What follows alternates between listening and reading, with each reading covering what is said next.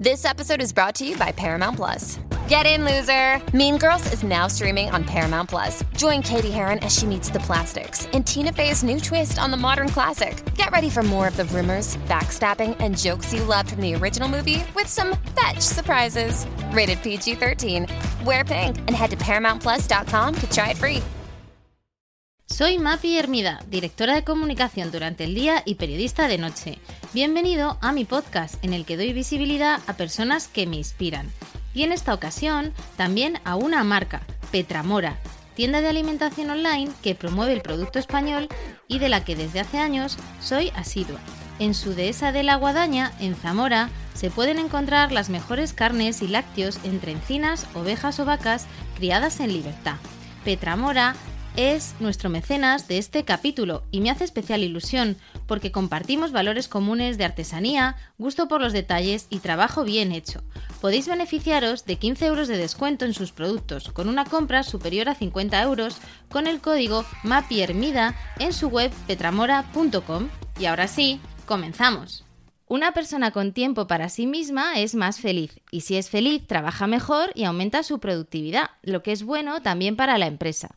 Y precisamente a esto es a lo que nuestra invitada de hoy se dedica.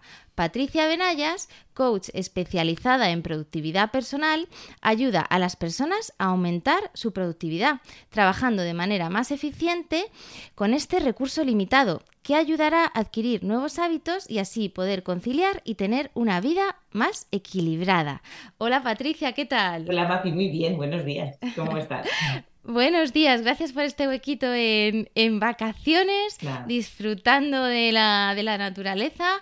Em, Patricia, como siempre, ¿qué recomendación nos dejas eh, de restaurante, sitio que te inspire, que te guste? Pues mira, así, así digo, a ver, ¿cuál, cuál me gusta a mí? Entonces yo eh, te voy a decir los que sobre todo recomiendo, no es que yo vaya todos los días, pero cuando alguien me pregunta, porque a mí me gustan muchos restaurantes también, siempre recomiendo en Madrid tres. Sacha, que es un gran clásico y me encanta. Charrúa. de los más mencionados ¿eh? en este podcast, o sea, tienes pico fino. Bueno, claro, no es que es buenísima la terraza que tienes, una maravilla. Y charrúa y la raquetista, que los torrendos de la raquetista, vamos, son para ponerles un piso, como se diría. Oye, pues qué buenas recomendaciones. Pues ahí quedan esos tres en, Madrid. Gracias, Patricia. Y ahora sí, vamos contigo. Nos gustaría conocerte un poquito mejor. Yo te descubrí por tu perfil de Instagram Estirando el Tiempo. Em, decía que eres especialista en productividad personal. ¿Cómo llegas hasta aquí y cuál es la trayectoria? Pues mira, yo estuve, mi trayectoria, yo estudié publicidad y relaciones públicas allí por el año y pico. Hace mucho que no vamos a nombrarlo. Y y durante 20 años me dediqué a la, a la organización de eventos, ¿vale? Y monté mi propia agencia también, pero una, un día que dije, es que esto ya no me hace más feliz, y digo, porque yo, siempre hay que ser feliz en el trabajo, porque es la, pasamos muchísimo tiempo en ella, entonces tienes que ser feliz. Y ya no, y no era, no me estaba complementando, entonces ya eh, lo dejé y estuve un año dando vueltas a ver qué hacía porque hay que hacer. Entonces estudié nutrición también porque me gusta mucho la nutrición. Y pero no, no, era, no sabía cómo hacerlo. Y entonces un día hablando con una amiga me decía, Patricia, tú, lo, mejor, lo que mejor haces es organizar el tiempo, te da tiempo a hacer todo, enseña a la, a la gente a organizarse. yo, pero ¿cómo voy a, cómo voy a hacer eso? Y entonces, eh, la verdad es que luego eh, estuve dándole vueltas y realmente lo pensé seriamente y dije, además la gente está todo el día, no tengo tiempo, no me da la vida, no sé qué, no sé cuántos. Digo, pues si tenemos tiempo, o sea, todos tenemos el mismo, es verdad que según las circunstancias personales de cada uno podrás tener más o menos. Y entonces, entre esto que me había dicho Ana, que es esta amiga mía, y yo pensando que estaba ya hasta, hasta aquí de todo el mundo, de no tengo tiempo, no me da la vida, no me da la vida, incluso había una agenda que era no me daba la vida, dije, venga, pues voy a intentar a, a ver cómo se puede hacer esto. Y entonces eh, estuve dando, o sea, hice varios cursos de GTD, de organización y demás. Luego me certifiqué como coach, que el coach es, es, un sistema, el coaching es un sistema, no te especializas luego en gestión del tiempo, sino que es un, el coaching es un sistema y luego tú te especializas en lo que quieres. Pero sí que ayuda a, o sea, me ayudaba a llegar mejor a las personas, no, no ser tan directa, saber cómo, cómo escucharlas. Y fue así, la verdad es que fue como un poco sin pensarlo pero realmente sí que cuando empecé en serio a, profundizar sí que me di cuenta que era una que yo creo que venía muy bien, que se necesitaba. Porque está todo el mundo... esto de gestionar el tiempo se estudia o es algo que pues tienes que ir picoteando de, diferentes áreas de conocimiento. Sí, no se estudia exactamente, sino que tienes que ir eh, picoteando. Y de hecho es que tampoco es que haya una... O sea, no tiene, yo no tengo una carrera certificada en gestión del tiempo, sino esto es más experiencia y de todo lo que he leído, porque son miles de libros y coges uno, pues lo que tú has dicho antes de hábitos, otros de organización del tiempo, otro de no sé cuántos vas así cogiendo y entonces ya tú te vas formando. Yo llevo con esto desde el 2016, ¿vale? Y vas aprendiendo. lógicamente yo no soy la misma persona ahora que fui en el 2016 y también yo he ido aprendiendo y voy poniendo en, en mí, primero pruebo las cosas que yo luego recomiendo a mis clientes. Pero que también digo siempre, o sea, no todos los, todas las personas, como he dicho al principio, somos iguales. Entonces yo cuando eh, trabajo con clientes recomiendo le digo, oye, pues vamos a probar esto a ver cómo te funciona, porque no a todo el mundo le funciona lo mismo y hay que adaptarse a la vida de esa persona. No, yo, o sea, mm. no todos somos iguales, yo no le puedo decir a todo el mundo, levántate a las 5 de la mañana, haz esto, haz lo otro, no. Esto es un diálogo, ver cómo es su vida y ver cómo encaja, qué cambios tienen que hacer para que su tiempo les, les, les, cunda, vamos, por decirlo de alguna mm. manera. ¿Qué está pasando, Patricia? Porque esto es algo que es claramente una tensión social. Eh, estuvo por aquí Amaya Ascunce, una periodista de la revista El, que escribió una newsletter bastante eh, notoria respecto a, oye, esa falta de tiempo, ese no me da la vida. Luego hay varios artículos, he leído recientemente también del país, de Francés Miralles, de, oye, ¿por qué nunca tenemos tiempo? ¿no? Qué difícil es cuando quieres quedar con alguien, cuadrar agendas. ¿Qué pasa? ¿Qué nos está pasando como sociedad? Eh, nos está pasando y ha pasado toda la vida. O sea, Séneca, Séneca, allí el filósofo del siglo, creo que es antes de Cristo o cinco antes de Cristo, ya decía eso, que no teníamos tiempo. ¿Qué pasa? Que no mm. tenemos tiempo, primero, no sabemos muchas veces lo que queremos hacer. Yo le pregunto a la gente, bueno, si tuvieras más tiempo, ¿qué harías? Bueno, cosas, ya, pero dime qué cosas. Porque si no sabes lo que quieres hacer, lo pierdes, porque vas haciendo cosas y al final dices, es que no he hecho nada, pero porque no, tienes, un, no tienes un fin. Luego, sí es verdad que actualmente tenemos la sensación de no tener tiempo para nada, pero por un motivo muy, por este aparatito que tenemos todos, que nos gusta mucho el móvil, como yo digo, mi amigo el móvil, es muy útil, pero no nos permite desconectar. Entonces, cuando no desconectamos y no descansamos, nos da la sensación de que no hemos parado nunca y no tenemos tiempo para otras cosas. Entonces, tú, estás, tú llegas a casa a las nueve o a lo que sea, y dices, bueno, pues voy a mirar los emails, voy a mirar no sé qué. Entonces, al final siempre estamos trabajando. Entonces, claro, no tenemos tiempo para otras cosas. Y realmente yo creo que la falta de tiempo sobre todo es no tener una idea clara de lo que quieres hacer. Eso es eh, fundamental, saber para dónde quieres dirigir tus pasos y luego no desconectar, que son los puntos fundamentales para ser productivo. ¿Cómo defines una gestión del tiempo mm, eficaz, eh, Patricia? También eh, mencionábamos el tema de la conciliación, tener una vida equilibrada. Eh, también, ¿qué es lo que estamos haciendo mal aquí? Pues como te he dicho antes, o sea, generalmente, o sea, para hacer una, para ser eficaces, es hacer lo que hay que hacer. Eso es fundamental, pero claro, hay que saber lo que hay que hacer, tanto en el trabajo como en tu vida personal. Entonces hay que saber lo que realmente es importante. Te voy a poner un ejemplo muy facilito. por ejemplo, en una casa, no dices, tú quieres conciliar, o sea, conciliar es tanto con tus hijos como contigo misma, tener tiempo para lo que tú quieres, ¿no? Para tener tiempo para uno mismo. Entonces, si le damos más importancia, por ejemplo, a tener la casa como los chorros del oro, en, eh, por encima de estar con nuestros hijos, por ejemplo, pues claro, allí no estamos perdiendo. O sea, ¿qué es importante para ti? Si tú prefieres estar dos horas limpiando la casa en lugar de estar dos horas con tus hijos, pues ahí, claro, no tenemos tiempo para estas cosas. Entonces, para mí, ser eficaz es hacer lo que hay que hacer. Pero siempre según tus prioridades, porque no son las mismas las mías que las tuyas, y eso hay que tenerlo claro. No lo podemos hacer todo. Tenemos que renunciar a algo. Entonces, si tú quieres ser, y además me parece fenomenal, o sea, todas las prioridades son válidas mientras sean tuyas. Si tú priorizas hacer deporte antes que, pues yo qué sé, ya te digo, que irte a tomar una copa con unos amigos, pues fenomenal, porque no puedes hacer las dos cosas a lo mejor. Tienes que ir priorizando una cosa u otra. Si tú prefieres estar, quieres llegar a ser, como yo siempre digo el ejemplo, a CEO de Yahoo, bueno, para ser la, la CEO de Yahoo tienes que, ya sabes que vas a tener que trabajar más horas, tener que viajar mucho y eso lo priorizas antes de tener una vida eh, como más estable o más hogareña o lo que sea. O sea, sí. Entonces tú tienes que tener claras tus prioridades y luego dirigirlas a él. Pero digo tenerlas claras porque muchas veces que no, dice, no, es que eso no es lo que yo quiero, ya, pero lo estás haciendo. Entonces párate a pensar qué quieres tú, cómo quieres que sea tu vida. Y a partir de ahí, entonces ya reorganizamos. De hecho, esa es, la primera parte que yo hago. La primera, cuando hago los procesos personales, es lo primero que les pregunto ¿Cuáles son tus prioridades? Todo el mundo se queda así como, hombre, pues tal, eh, pues la familia, no sé qué. Digo, no, no, vamos a hablar en plata. de verdad, piénsalo, siéntate y dices, ¿qué quieres tú? ¿Cómo quieres que sea tu vida? Y a partir de ahí tienes que ir dirigiendo los pasos y dándole ese tiempo para conseguirlo. No sé si te queda claro. Sí, sí, sí. Em, hay desafíos como, la, como el móvil, ¿no? Que, explicabas. También la, multitarea, esto del multitasking. Mm. ¿Cuál es tu perspectiva aquí, Patricia? ¿Somos capaces de hacer muchas cosas a la vez? Nada, yo digo una frase siempre, digo, la multitarea es la mejor manera de hacer dos cosas mal al mismo tiempo. Porque tardamos el doble, tardamos el doble en hacer las cosas y generalmente, por desgracia, cuando empiezas, cuando estás en multitarea, no terminas ninguna. Y entonces, al dejar las cosas inacabadas, parece, es como no he hecho nada, porque dejar las cosas a medias es lo que más dolor de cabeza nos da.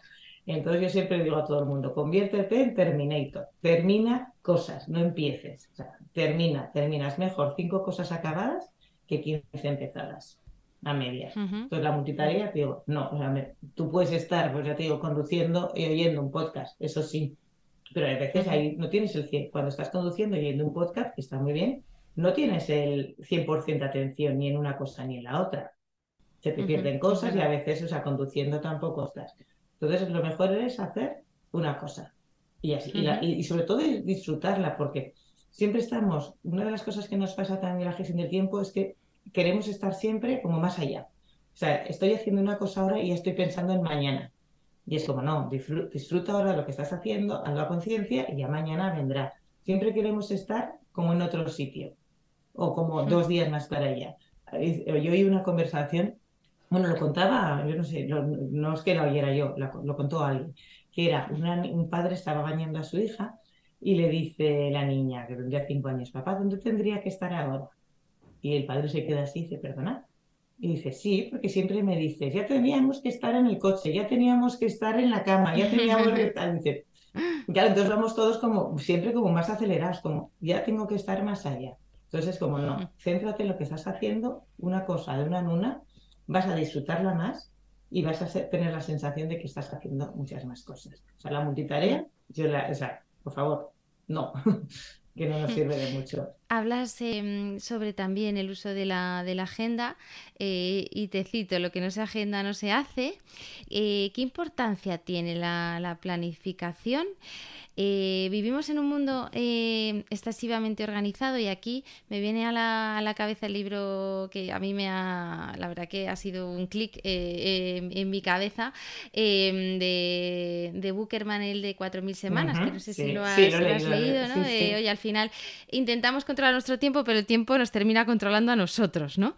y yo soy también, ¿no? Muy, muy planificada y disciplinada y la verdad que me hizo reflexionar. No sé cuánto de alas tenemos que dar a nuestra flexibilidad y Patricia, ¿no? ¿Cuánto de acuerdo estás ¿no? en, realmente tener esa planificación extrema? A ver, no, yo no, yo no soy de nada de planificar extrema porque no, nada se puede planificar extremadamente, siempre hay imprevistos. de hecho, yo siempre recomiendo dejar huecos en tu agenda o sea, de dos o tres horas eh, mínimo en durante el trabajo para los imprevistos. Actualmente es que hay imprevistos, sí o sí, y el día que no los hay, dices, uy, ¿qué ha pasado aquí? O sea, que imprevistos siempre lo hay, los hay, tanto en el trabajo como en la vida personal. Tú puedes estar trabajando y de repente que te llamen y que se haya puesto enfermo tu hijo. Pues entonces, eso es un imprevisto, no puedes planificar. Entonces, hay que planificar lo que realmente es importante. Y entonces, eh, como yo siempre digo, elige dos, dos tareas que quieras hacer, sí o sí. O sea, tú tienes una lista, a lo mejor, porque todo el mundo tenemos un listado así, elige eh, en cada día dos tareas que quieras hacer, sí o sí. Y esas son las primeras que vas a hacer. Y luego ya iremos viendo qué pasa. Pero queremos, eh, queremos abarcar todo y queremos tenerlo planificado todo. Y entonces yo veo agendas que es de 9 a 8, no, de 9 a 10 tal, de 10 a 11 tal, de, no, de eso es imposible.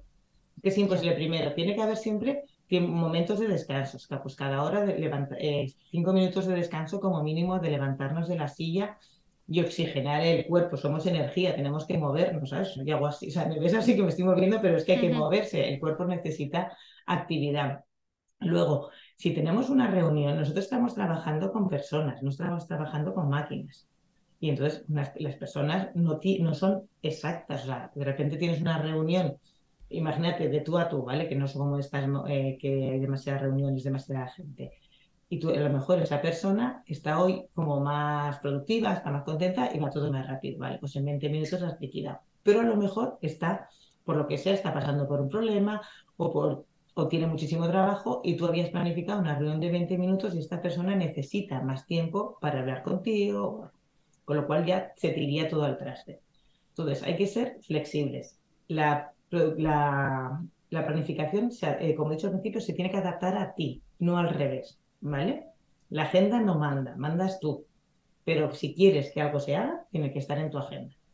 O por ejemplo, o sea, porque, eh, eh, ¿por qué tiene que estar en la agenda? porque el tiempo no se encuentra, se busca. O sea, ¿cuántas veces hemos oído decir, bueno, cuando termine, ya si, si tengo tiempo, ya iré al gimnasio? No vas a ir nunca, porque no lo vas a encontrar. Tú tienes ya tu tiempo organizado, entonces tienes que buscar el tiempo, dejar de hacer otras cosas para dedicarlo a lo que de verdad es importante para ti. Entonces hay que ser flexible, pero tener claro qué quieres hacer, que es lo que lo he dicho al principio. Me viene a la cabeza también em, esa sensación que tenemos mucho de, querer controlarlo todo. Em, y aquí me gustaría hablar contigo sobre la delegación de tareas. Cito también una frase que, recojo de, internet, no tienes por qué hacerlo todo tú, pero tienes que asegurarte de que todo se haga. ¿Cómo, ¿Cómo, se aborda y, trabajar esa asignación de, tareas? Claro, a ver, esto es, eh, a la gente le cuesta delegar mucho, porque todo eso lo queremos hacer de nuestra mejor manera. Y hay una frase de Quevedo que dice, ya te estoy remontando a Quevedo, dice, el que quiera en esta vida todas las cosas a su gusto, se tendrá muchos disgustos. Y eso es así. Entonces tú primero tienes que, cuando delegamos, primero hay que invertir tiempo en saber en quién delegamos y en enseñar. Y dejar muy claro que aquí la comunicación es fundamental, dejar muy claro qué quieres, ¿vale? ¿Qué quieres conseguir? ¿Cómo quieres que se haga? pero delegas el trabajo, no la responsabilidad. Con lo cual tú tienes que estar detrás de, o sea, no detrás de esa persona, sino, yo siempre digo, di fecha, o sea, tú no dices, haz esto, no, quiero esto para tal día o para tal hora o lo que sea. Decirlo porque si no, si tú me dices, oye, pues venga, eh, este trabajo, si tú no me dices hora, siempre voy a tener, o sea, hora y fecha, siempre voy a adelantar, voy a meter trabajos, otros trabajos antes que eso. Entonces, eso es lo primero. y luego, saber qué quieres delegar de todas tus tareas, cuáles son las que vas a delegar. Entonces, ¿cuáles son las que hay que delegar? Primero, como yo digo, las que no te gustan, las que no aportan nada, sobre todo las que no aportan nada a tu trabajo. O sea, tú tienes que quedarte con las tareas que aportan valor a tu trabajo. Y si te gusta hacerlas, pues mejor que mejor. Pero esas son las tareas para ti. Y luego puedes delegar el resto. ¿Vale? Entonces hay que tener muy claro eso y luego invertir tiempo en enseñar a la gente en lo que se puede delegar. Y luego tampoco ser la persona de estar encima continuamente y no dejar respirar. O sea, como he dicho antes, tiene, la gente tiene que sus tiempos y su manera de hacerlo. El resultado tiene que ser uno, pero la manera de hacerlo, tú tienes que confiar en esa persona. Y es lo que yo veo que la gente le falla más, que no confía en las personas que delegan. Pues por eso, como he dicho al principio, tienes que invertir tiempo en elegir la persona y enseñar qué quieres que, qué quieres que sea. Hablabas del móvil antes también, recupero un poco el tema de la tecnología porque sí que es algo especialmente relevante ¿no? y que preocupa. Em, ¿Cómo trabajas con tus clientes ¿no? y qué recomendaciones les das si, si es que hay para también compartir con los que nos escuchan? Sí, como yo digo siempre en plan de coña, digo de primero de productividad, todas las notificaciones fuera Todas. eso ya es el primero de productividad, claro. Tú no puedes estar concentrada haciendo algo sonándote alarmas por todos sitios. Y cuando digo notificaciones, ya no solo hablo del móvil, es cuando estamos trabajando, por lo menos un mínimo, mínimo, ese es el mínimo. Si fueran dos o tres sería mejor, pero mínimo, mínimo, mínimo, una hora al día con el teléfono en silencio, con el, con el email cerrado Y, y, con Teams, y porque ahora cada vez tenemos más, y es como Teams, y no sé quién, y no sé cuántos, tenemos un montón de aplicaciones. Entonces, eso te distrae. Entonces, tú estás haciendo algo y perdemos la concentración. Esto es como un avión, como yo digo. O sea, el avión el, utiliza toda su energía para despegar, luego tiene velocidad de crucero y luego ya desciende, ¿no? Pues nuestra concentración es lo mismo. Tenemos, necesitamos energía para concentrarnos y luego deberíamos estar en velocidad de crucero, pero con las interrupciones estamos despegando y aterrizando, despegando y aterrizando. Entonces nos agotamos porque y no terminamos de hacer cosas. Entonces, yo esa es mi recomendación siempre. Mínimo, por favor, una hora al día. De verdad que no pasa nada. Con el email cerrado, con el teléfono eh, en silencio y boca abajo. Y si lo puedes poner lejos, mejor, porque si no tenemos la, siempre vamos a mirarlo si lo tenemos al lado. Y esa hora que tienes todas las notificaciones cerradas va a ser tu hora más productiva del día, pero con, con diferencia. Me viene a la cabeza eh, la famosa matriz de Eisenhower. Yo creo que esto nos lo enseñan a todos eh, también, ¿no? Primero de, gestión del tiempo, eh, de, lo urgente y lo importante. Em, el cuadrante que a mí especialmente me preocupa es el, que de las cosas importantes pero que no son urgentes. ¿Cómo recomiendas también a, las personas con las que, que haces coaching trabajar en ese cuadrante ¿no? y darle la relevancia que tiene? Claro, a ver, el cuadrante más importante, efectivamente, eso son cosas que no son importantes, que, perdón, que son importantes pero no son urgentes. Entonces, como últimamente trabajamos solo con urgencias, ese cuadrante lo dejamos. Entonces, ¿qué puede pasar? Entonces hay que ver qué es lo que es importante, porque ahí yo lo meto todo personal y profesional. ¿eh? Entonces, cuando es importante y no es urgente, te lo tienes que poner todos los días, porque si no, al final no lo vas a hacer. Entonces, por ejemplo, es que hay mucha gente que me dice, es que yo quiero hacer un máster pero como no es importante, o sea, no es urgente, pero entonces no lo vas a hacer nunca. Entonces tú tienes que valorarlo y decir, es que de verdad quiero hacer esto, entonces necesito ponerlo, lo tienes que poner en tu agenda. Y todos los días, o sea, una cosa sería, eh, yo pondría en la agenda matricularme, o sea, porque hay que hacer, y luego hay gente que estudia al mismo tiempo que trabaja. Pues tienes que reservar ese tiempo para poder estudiar o tienes que reservar ese tiempo para hacer un proyecto nuevo porque si no, no se va a hacer nunca. Entonces tú lo tienes que ver como si, si fuera una tarea que tienes que, que, que, que sí, una de las que sí o sí tienes que hacer. Y todo, todo tiene que tener una fecha. Porque este nuestro cerebro, que es bastante, o es muy listo, pero para las cosas es muy vaga, nuestro cerebro no ve a mucha distancia. Entonces tú tienes que asignarle un tiempo, decir, bueno, pues esto lo tengo que tener terminado tal día, porque si no, no se termina. Yo acabo de terminar de escribir un libro ahora. Y también, o sea, yo sigo trabajando, pero tenía que escribir el libro, entonces lo tenía que asignar. Entonces, si es verdad que al principio era como, bueno, pues voy haciendo, voy lo otro, y lo dejé y lo demoré, o sea, porque todo el mundo, no nadie es perfecto, o sea, yo también pierdo el tiempo a veces, ¿verdad? que eso es para todos. Y al final es que dice, mira, Patricia, ponte una fecha y ya. Entonces dije, venga, pues el 20 de marzo lo termino. Y entonces me tenía que organizar para escribir todos los días, y lo, teniendo mi trabajo y tal, todos los días para el 20 de marzo terminarlo. Si no me hubiera puesto esa fecha, todavía estaría aquí, porque nunca hay nada. O sea, además, eh, somos muy perfeccionistas la mayoría, y no, sobre todo cuando no, es algo habitual en nosotros. Yo nunca he escrito un libro, eh, hasta este, entonces siempre tienes el miedo de no hacerlo bien. Entonces puedes estar revisando, revisando, revisando continuamente. Pero si ya te pones una fecha de cierre, dice, el 20 de marzo está sí o sí.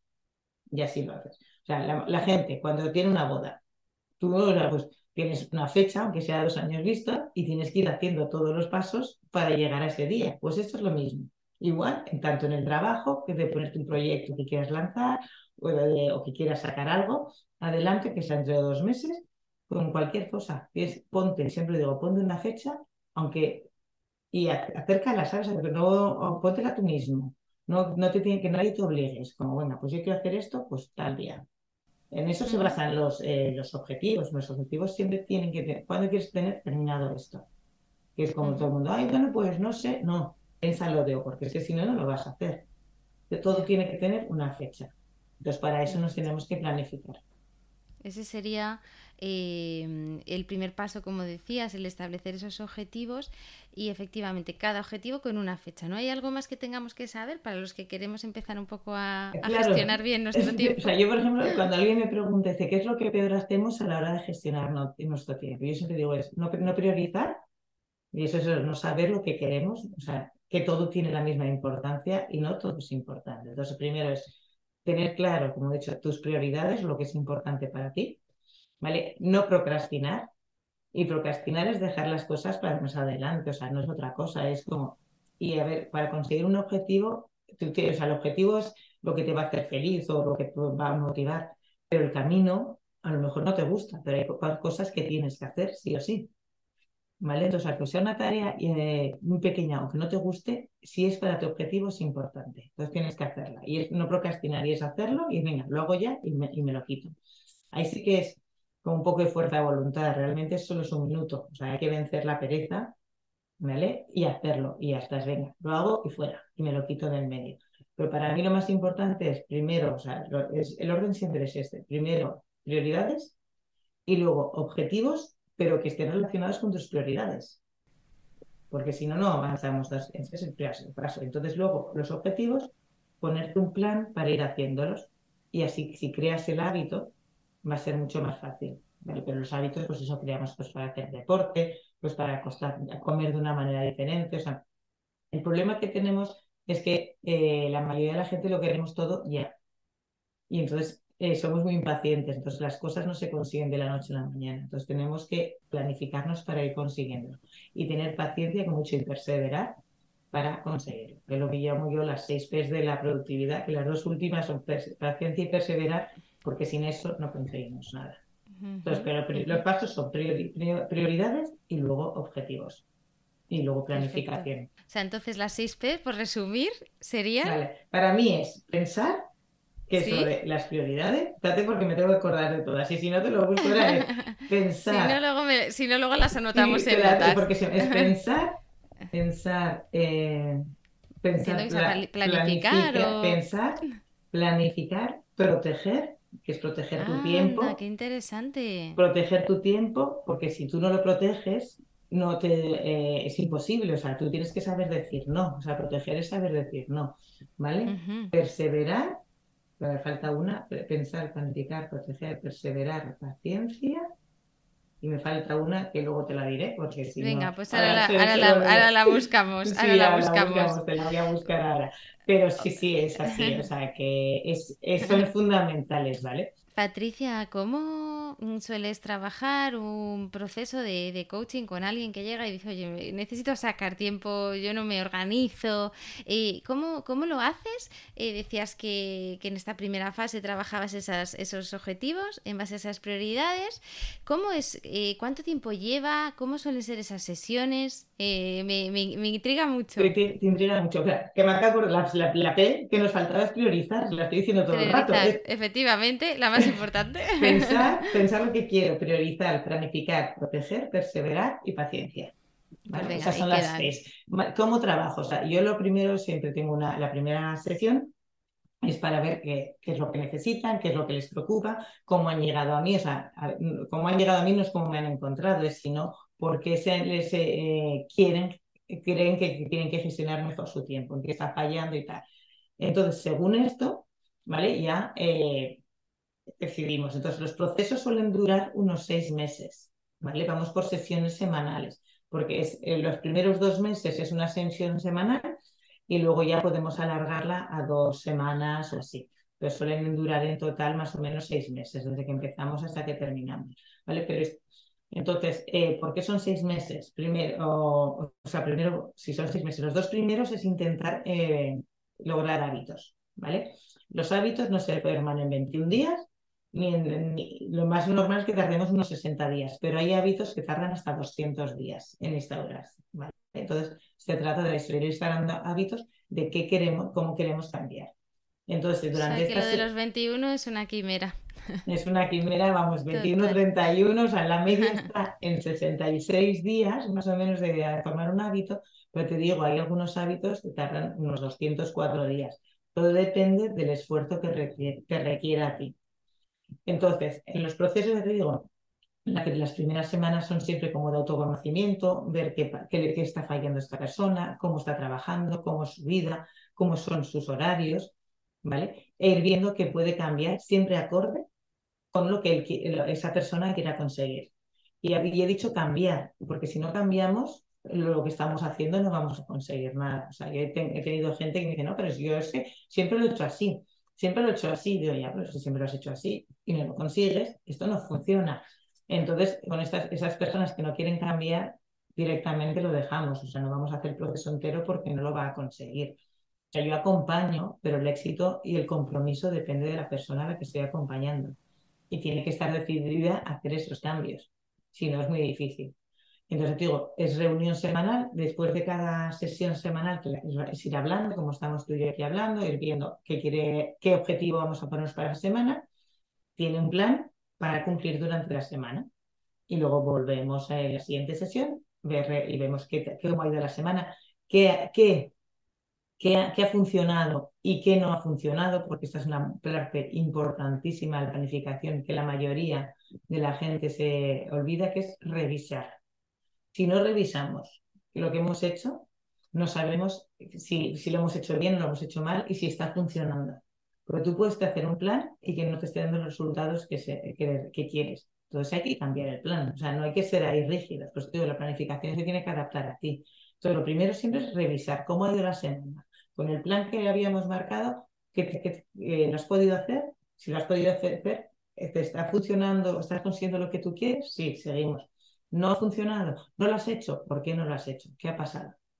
¿Vale? Porque si no, como te digo, volvemos otra vez a, a cometer el mismo error. Entonces es muy importante planificación, pero es muy importante revisar. Por eso siempre hay revisión semanal y revisión diaria. Patricia, la importancia del descanso, algo de lo que también quiero hablar contigo, esto de también del aburrirse, ¿no? Que se ha puesto también muy de moda, de que tenemos que aburrirnos. Em, también decías y hablabas de que hay que tomarse descansos regulares para aumentar esa productividad. ¿Cuál es tu enfoque y aquí qué, recomiendas? a ver, yo siempre digo, hay que descansar, sobre todo descansar y desconectar. O sea, el, volvemos otra vez, lo siento mucho que parece que yo soy de la liga antimóvil, pero es que nos deja, no nos deja descansar. Entonces, tenemos que dejar las, las pantallas, tenemos que dejar el móvil aparte, los emails y no estar siempre. Porque una cosa es descanso físico y otra cosa es descanso mental.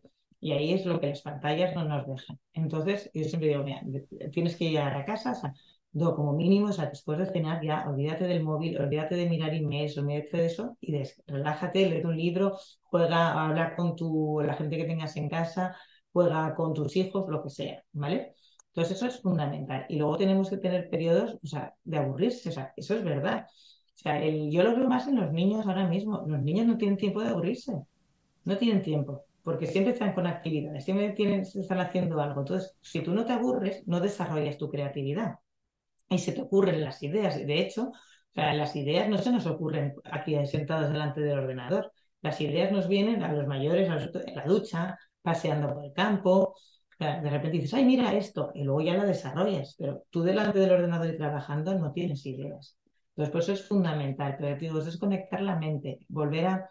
Yo siempre, a mí yo, digo una cosa siempre, vete a pasear eh, por, el, por un parque, sea, si tienes el campo, tienes el mar, pues genial. Pero si no, por el parque más cercano que tengas en casa, aunque vivamos en una ciudad, tenemos naturaleza. Eso es lo que más nos descansa. Y nos viene muy bien eh, al espíritu. Es un poquito así más cursi, pero es que nos viene muy bien. Nos relaja y nos hace, o sea, es que nos hace más felices al final. O sea, si somos más felices, es que somos mejores con, el, con todo, con nuestro entorno. Entonces, la sociedad sería un poquito mejor también.